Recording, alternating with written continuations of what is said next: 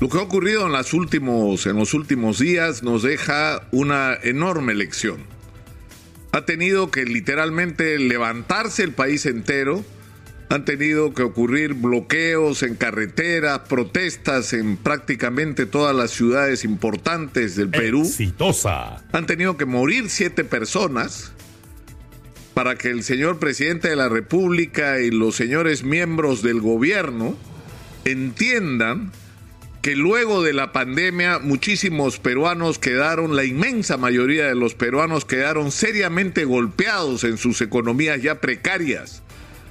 Y que con el inicio de la guerra entre Rusia o la invasión rusa a Ucrania, el disparo del precio del el petróleo y de algunos productos que son materia prima básica para la canasta familiar en el Perú y el encarecimiento del transporte internacional iban a tener una iban a tener un durísimo impacto sobre nuestra economía. Es decir, tiene que salir la gente a la calle, tienen que morir personas para que descubran que hay problemas que son urgentes de solución y que son problemas que son su responsabilidad, que para eso están donde están. Es decir, para eso el señor Pedro Castillo quiso ser presidente para hacerse cargo de la conducción del país y resolver los problemas. Y para eso los señores del Congreso pidieron que voten por ellos para representar a los ciudadanos. Porque ellos han estado todo este tiempo en otra agenda, preocupados por cualquier cosa, menos por los problemas de los ciudadanos. En este momento, en todo el país, hay protestas por el estado de los colegios, ¿Y qué tiene que ocurrir? ¿Qué tienen que hacer los padres de familia? Tomar las calles, tomar los colegios que están abandonados y no, no se les ha prestado atención ahora que hay que regresar desesperadamente a clases para que descubran los señores políticos que hay que prestarle atención prioritaria a la infraestructura en los colegios. Es decir, yo creo que esto ha sido una especie de fotografía absolutamente grotesca de la profunda incapacidad de quienes están a cargo de la conducción del país para hacer eso, conducir el país. El profesor Pedro Castillo no está a la altura de lo que el país necesita. Lo ha demostrado con sus actos, que la oposición lo ha boicoteado, que la derecha no ha querido aceptar el resultado electoral, que Keiko Fujimori hasta el día de hoy se resiste a aceptar que perdió una elección legítimamente el 6 de junio. Eso es verdad que la agenda permanente de la oposición, con razón o sin ella, ha sido la vacancia, la vacancia, y cuando no estaban ocupados, como hemos dicho acá en la vacancia, estaban ocupados en ver a qué ministro interpelaban o censuraban. Eso es cierto. Pero eso no justifica en absoluto el que el presidente haya hecho lo mal que ha hecho las cosas en los últimos meses. Es decir, tenemos un país no solamente lleno de urgencias, sino lleno de posibilidades. Es decir, no solo tenemos un país donde las cosas se han hecho mal y se ha heredado un país, porque eso es verdad, Pedro Castillo ha heredado un país con enormes brechas. Tenemos una educación y una salud pública que dan vergüenza. Tenemos un transporte que es una desgracia. No tenemos un proyecto como país. La inmensa mayoría de peruanos vive en chambas absolutamente, de, chambas absolutamente precarias, donde tienes que trabajar hoy para comer mañana.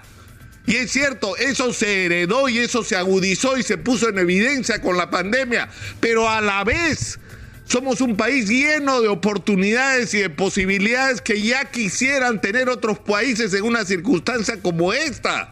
¿Cuántas veces hay que repetirlo? Tenemos el mineral que el mundo necesita. Tenemos una agroindustria de exportación que está invadiendo el mundo, los productos peruanos, la uva, el espárrago, el arándano, la palta hass y la lista es interminable. Están invadiendo los mercados de la alimentación mundial. Y no somos conscientes de eso y tenemos pesca que nos permite tener extraordinarios recursos y tenemos, aunque en un momento crítico, una oferta turística sobre la que tenemos que trabajar ahora que las cosas están mal, para cuando estén bien y se restablezca el turismo, seamos un polo de atracción extraordinario para el mundo. Es decir, tenemos enormes posibilidades como país, pero para eso hay que hacer lo que toca hacer. Y no es un misterio lo que hay que hacer. Hay que enfrentar la crisis actual con medidas de urgencia, con medidas como las que ha tenido que ocurrir la protesta social y los muertos, para que se den cuenta que había que compensar de alguna manera la subida del combustible que había que bajar o eliminar el impuesto selectivo al consumo, al que se debe agregar, dicho sea de paso, la eliminación de impuestos absurdos como el del rodaje. Por ejemplo, o que en circunstancias como esta hay que tomar medidas como la eliminación o la suspensión provisional mientras dure la crisis de, los productos, de, los impuestos a los productos de primera necesidad, como se está haciendo ahora. Pero de estas cosas hemos hablado y cualquiera que siga exitosa nos tiene que dar la razón. ¿Hace cuántas semanas estamos hablando sobre que había que hacer esto? Y en algunos casos hace meses, y en algunos otros casos hace cuántos años que venimos hablando de las cosas que se tienen que hacer, no nosotros. Porque nosotros lo que hacemos es escuchar a la gente y sus necesidades, pero también buscamos las respuestas de los técnicos, de los especialistas, de la gente que sabe lo que hay que hacer. Porque ha trabajado en eso. Porque ha dedicado su vida a eso, porque quiere servir a su país, porque tiene alternativas. Y lo que tenemos al frente es un gobierno donde le dan el Ministerio de Salud y Energía y Minas al señor Vladimir Cerrón para que no vote por la, por la vacancia.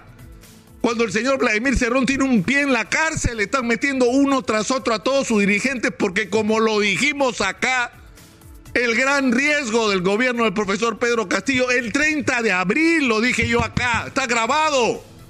No es el comunismo, el terrorismo, se han equivocado quienes pensaban eso. Acá dijimos que el gran peligro de un gobierno de Pedro Castillo era que se reprodujera a nivel nacional la ineficiencia y la corrupción del gobierno de Perú Libre en Junín. Y eso es lo que estamos viendo. Eso es lo que estamos viviendo. Entonces estamos en una situación donde es decir, ¿cuál es la respuesta? O sea, ¿cómo salimos de este, de este hoyo? Que se vaya el presidente, ya, que se vaya el presidente. ¿Y qué viene después?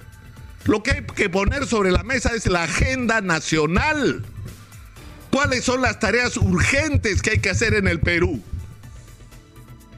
No solo para enfrentar la, crisis producida y agudizada por la, la guerra en Ucrania, sino cuáles son las tareas que tenemos que hacer para que este país se ponga en movimiento, para que este país empiece a generar empleos decentes. ¿Y eso qué significa? Una vez más, 800 veces lo hemos dicho, hay que poner en el Ministerio de Energía y Minas a alguien capaz de atraer inversión minera que además tenga la conciencia social de que la inversión minera tiene que ir de la mano con cambiarle la vida a la gente de las comunidades. Uno, Dos, hay que reestructurar y reformar completamente el aparato del Estado porque de qué nos vale tener dinero si se lo van a robar. Si se lo van a chorear. Es decir, no tiene sentido. Tenemos en tercer lugar que repotenciar. Eh, o sea, esto que nos está pasando en la agricultura de exportación es como que vivimos en dos países. O sea, la empresa privada a la que hay que reconocerle el mérito ha logrado hacer una cosa fantástica, que es desarrollar una industria que está generando miles de millones de dólares de ingreso al país y que podría generar dos o tres veces lo que está generando si desde el Estado se hace lo que hay que hacer, que es desentrabar estos proyectos de irrigación que están parados, si se integran los pequeños y medianos agricultores a la agricultura familiar, a la modernización y al proceso de agroexportación. Hay que construirlo todo en el Perú y acá viene, ya, es decir, ya fue el colmo el día de ayer.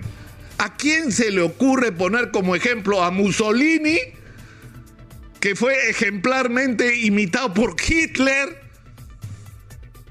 Dos, dos, seres absolutamente apestados para la comunidad internacional que solo han dejado para la humanidad una huella de dolor y de sufrimiento y ponerlos como ejemplo, porque el, ejemplo de Mussolini fue seguido por, por, Hitler, que también hizo alguna cosa bien. Esa fue la disculpa de Aníbal Torres Vázquez. Que hay gente que hizo cosas mal, pero también hizo cosas bien. Por Dios, no tiene justificación. No tiene ningún sentido, es una barbaridad. O sea, ya tenemos suficientes problemas para que ahora estemos discutiendo y pidiéndole disculpas a la embajada de Alemania, a la embajada de Israel.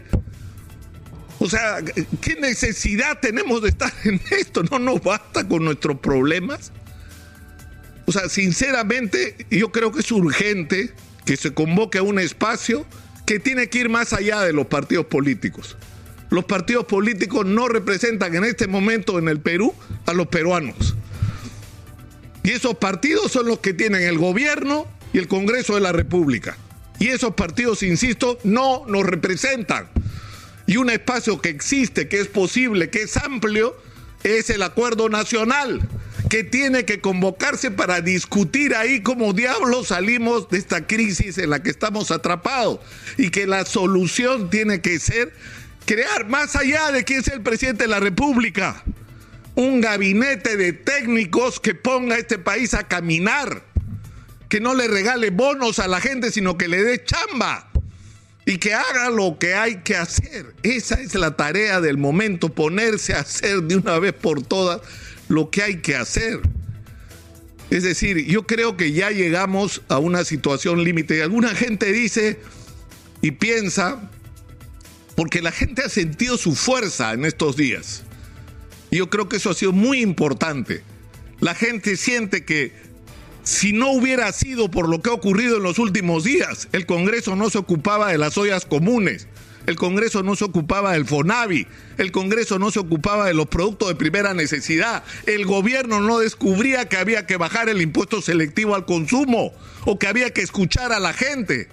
Es decir, los ciudadanos en el Perú han descubierto su fuerza y van a hacer uso de esa fuerza todas las veces que sea necesario. O sea, no se engañen, señores políticos, no se engañen, porque lo que ha empezado esta semana en Lima es solo el comienzo de lo que les espera, porque esta gente, que son la inmensa mayoría de los peruanos, que además sorprendentemente empiezan a reencontrarse, quienes votaron por opciones diferentes, lo que quieren es que este país cambie, que el país cambie en democracia y que de una vez empiecen a hacer las cosas que hay que hacer para que el crecimiento de este país empiece a beneficiar a la inmensa mayoría de peruanos.